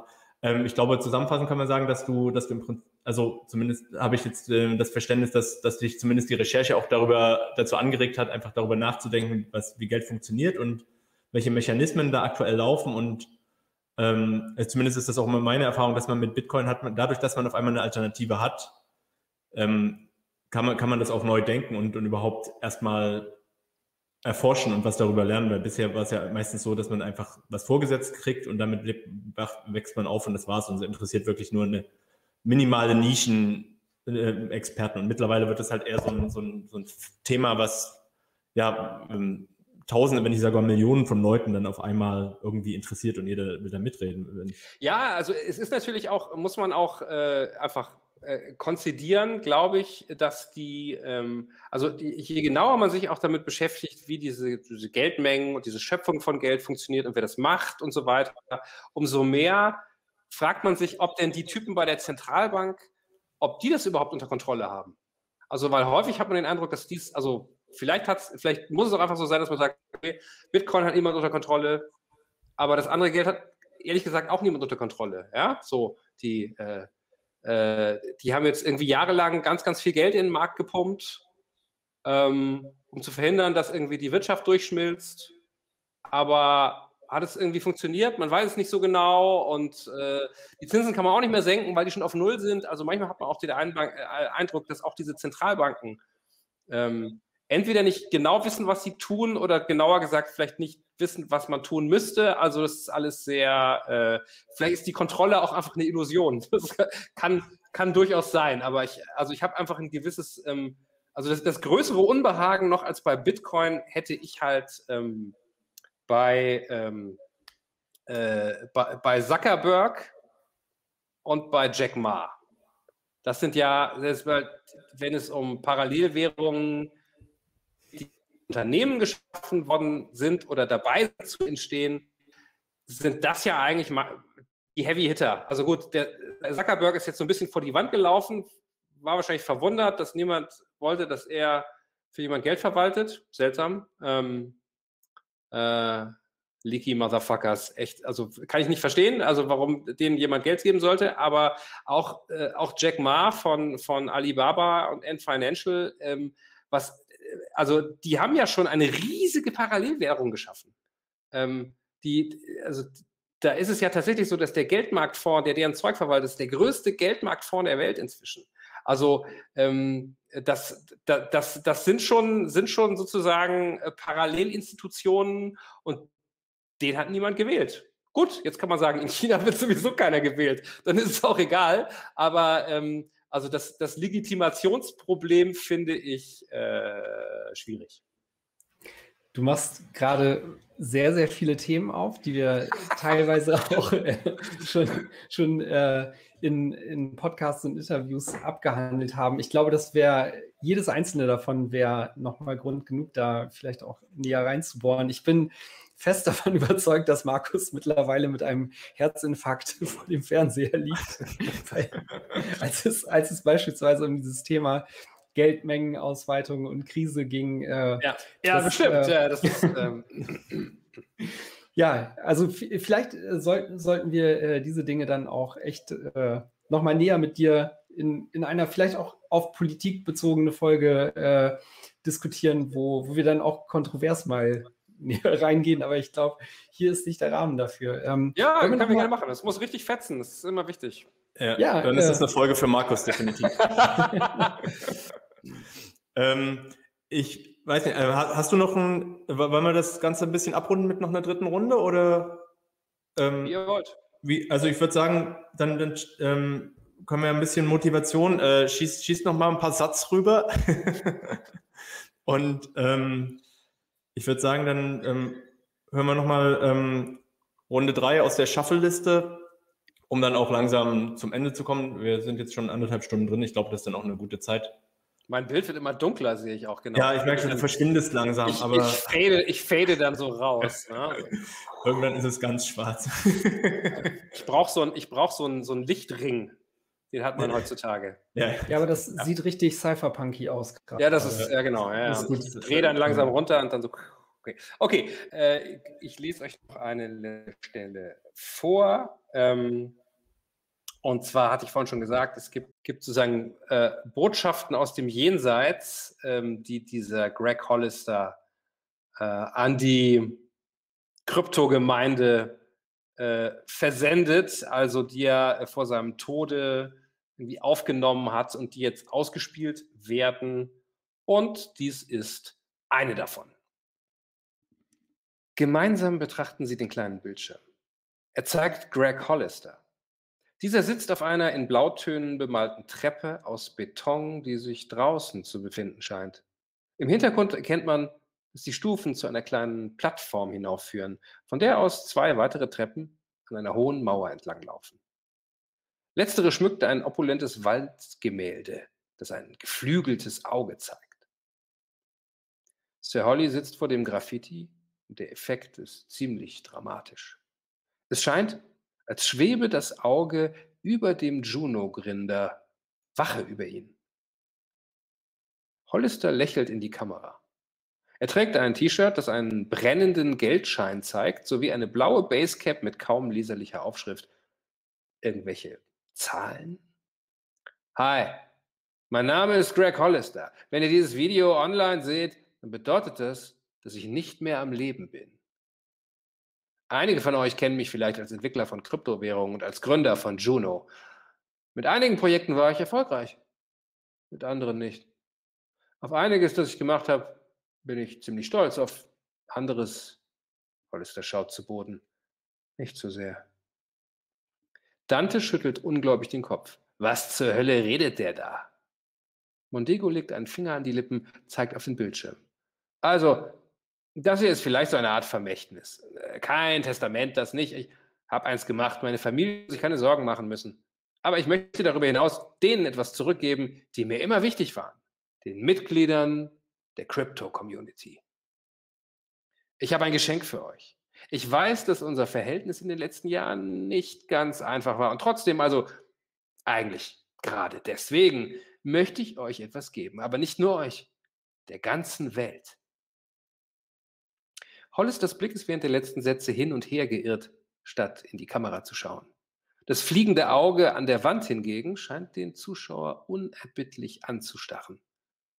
Hollister wendet sich wieder den Zuschauern zu. Worum es dabei geht, werde ich euch in weiteren Videobotschaften erläutern, die demnächst veröffentlicht werden. Das klingt jetzt sehr mysteriös. Ist es vielleicht auch. Muss es sein. Es gibt da draußen nämlich eine Menge Leute, die versuchen würden, die Dinge zu stoppen, die nun in Gang kommen. Also haltet die Augen offen. Stay woke, bleibt wachsam und bis bald. Hollister erhebt sich, steigt die Treppen hinauf. Kurz nachdem er aus dem Bild verschwunden ist, endet das Video. Dante entfährt ein sehr englischer Fluch. Mercy Mondego grinst. Jetzt drehen alle durch, oder? Wo wurde das gepostet? Auf Reddit. Aber inzwischen ist es überall. Twitter, Facebook. Äh, das ist auch der Grund, warum ich los muss. Dante versteht nicht, was sie meint. Und so guckt er wohl auch. Weißt du nicht, dass morgen in Vegas die Crypto World beginnt? Die größte Bitcoin-Konferenz Nordamerikas? Dante hat noch nie von dieser Veranstaltung gehört. Und da fährst du jetzt hin, um ein paar Leute zu fragen, was sie von Hollisters Vermächtnisvideo halten? Ja, ich war mir lange nicht sicher, ob ich hinfahre, aber jetzt ist es ein Muss. Das Netz ist bereits voll von Theorien, was Hollisters Geschenk anbetrifft. Wenn sie das sagt, mustert sie Dante herausfordernd. Er versucht einen Moment lang so zu tun, als bemerke er es nicht, überlegt es sich dann aber anders. Was ist Mercy? Wir haben nie direkt drüber gesprochen, aber du suchst Hollisters geheimes Vermögen, oder? Seine Coins. Was veranlasst dich zu dieser Vermutung? Ich kenne diese Crypto Boys. Es sind fast immer Boys, hm? Blütenweiße Boys, meist noch nicht ganz trocken hinter den Ohren. Und dank ihrer Coins plötzlich stinkreich. Echte Player. Speerspitze der Kryptorevolution. Und alle haben sie Schiss. Dass ihnen jemand ihre Coins klaut und sie plötzlich wieder arme weiße Nerdboys sind oder schlimmer noch, dass jemand kidnappt und ihnen die Passwörter entreißt. Und deshalb verstecken sie ihre Coins auf USB-Sticks oder Festplatten, die sie Gott weiß wo bunkern. Folglich würde ich wetten, dass Hollister ebenfalls einen Haufen Krypto besaß. Er war schließlich von Anfang an mit dabei und dass er das Zeug irgendwo versteckt hat. Und ich würde eben wetten, dass seine Schwester dich engagiert hat, um den Schatz zu finden. Dante antwortet nicht. Ja, vielen, vielen Dank. Das war ist, glaube ich, ein, ein, sehr schönes Ende. Das kann man, glaube ich, so stehen lassen. Da kommt auch gleich noch ein Bitcoin rein. Ein ganzer Bitcoin, ja, super. Ja, ein ganzer Bitcoin. ich würde sagen, wir ähm, machen da jetzt eine Schleife drum. Danke, dass du da warst, Gerne. dass du dir die Zeit genommen hast. Ähm, vielen Dank für das tolle Buch. Ich halte es nochmal rein. Ähm, Monte Crypto von Tom Hillenbrand. Als Audiobuch und ähm, in diversen anderen elektronischen und haptischen Formaten erhältlich ähm, beim Buchhändler eures Vertrauens. Diese Folge wird es auch, ich schätze mal, morgen oder so als Podcast geben. Das heißt dann, ähm, die Leute, die jetzt exklusiv zugehört haben, wissen alles schon vorher. Und ähm, das mit dem Lightning-Tippen hat auch äh, ganz gut funktioniert. Ich schicke dir das dann später noch zu. Wir haben das jetzt quasi gesammelt. Also vielen Dank, dass ihr da alle mit getippt habt. Wir haben die, die Obermarke noch nicht erreicht, aber das könnte auch sein, dass es daran lag. Ich habe es gerade noch mal probiert, dass, dass es da noch ähm, Implementierungsfehler gibt. Wir sind sozusagen Alpha- und Beta-Tester gerade. ähm, Dennis, hast du noch letzte Worte? Ja, ist vielleicht auch gar nicht so schlecht, dass nicht zu viel gespendet wurde, weil äh, sonst wäre Tom bald so reich, dass es keine Fortsetzung mehr gibt oder kein weiteres Buch. Ich muss sagen, äh, mir hat das echt Lust auf mehr gemacht. Ich werde, wie gesagt, äh, morgen oder übermorgen den nächsten Audible Credit, den ich bekomme, in das Hörbuch investieren. Äh, freue mich schon drauf, das, äh, das zu hören. Ich bedanke mich auch nochmal und würde, würde äh, dann auch die Gelegenheit wahrnehmen, dich dann vielleicht wirklich demnächst nochmal äh, für ein Interview dazu zu holen, wo wir die Themen dann ausdiskutieren können, die wir eben ja noch dann auslassen mussten aufgrund der Kürze der Zeit. Genau. Ja, äh, ich, ich bin die, bin quasi dann die, ähm, das Establishment. Ja, genau. Äh, so, so, hat sich neulich äh, Professor Dr. Rieck äh, bei uns auch bezeichnet. Äh, das war auch eine, eine, etwas kontroversere Folge, aber das machen wir immer gerne und äh, ja, würden uns freuen, dich dann auch da vielleicht nochmal dazu zu holen. Vielen lieben Dank, Tom. Schönen Abend noch und Danke. ja, vielen Dank auch an alle, die dabei waren, mitgespendet haben. Vielen Dank auch an dich, Jeff, und alle, die, äh, die dieses Projekt unterstützt haben. Besten Dank. Ciao, ciao. Tschüss.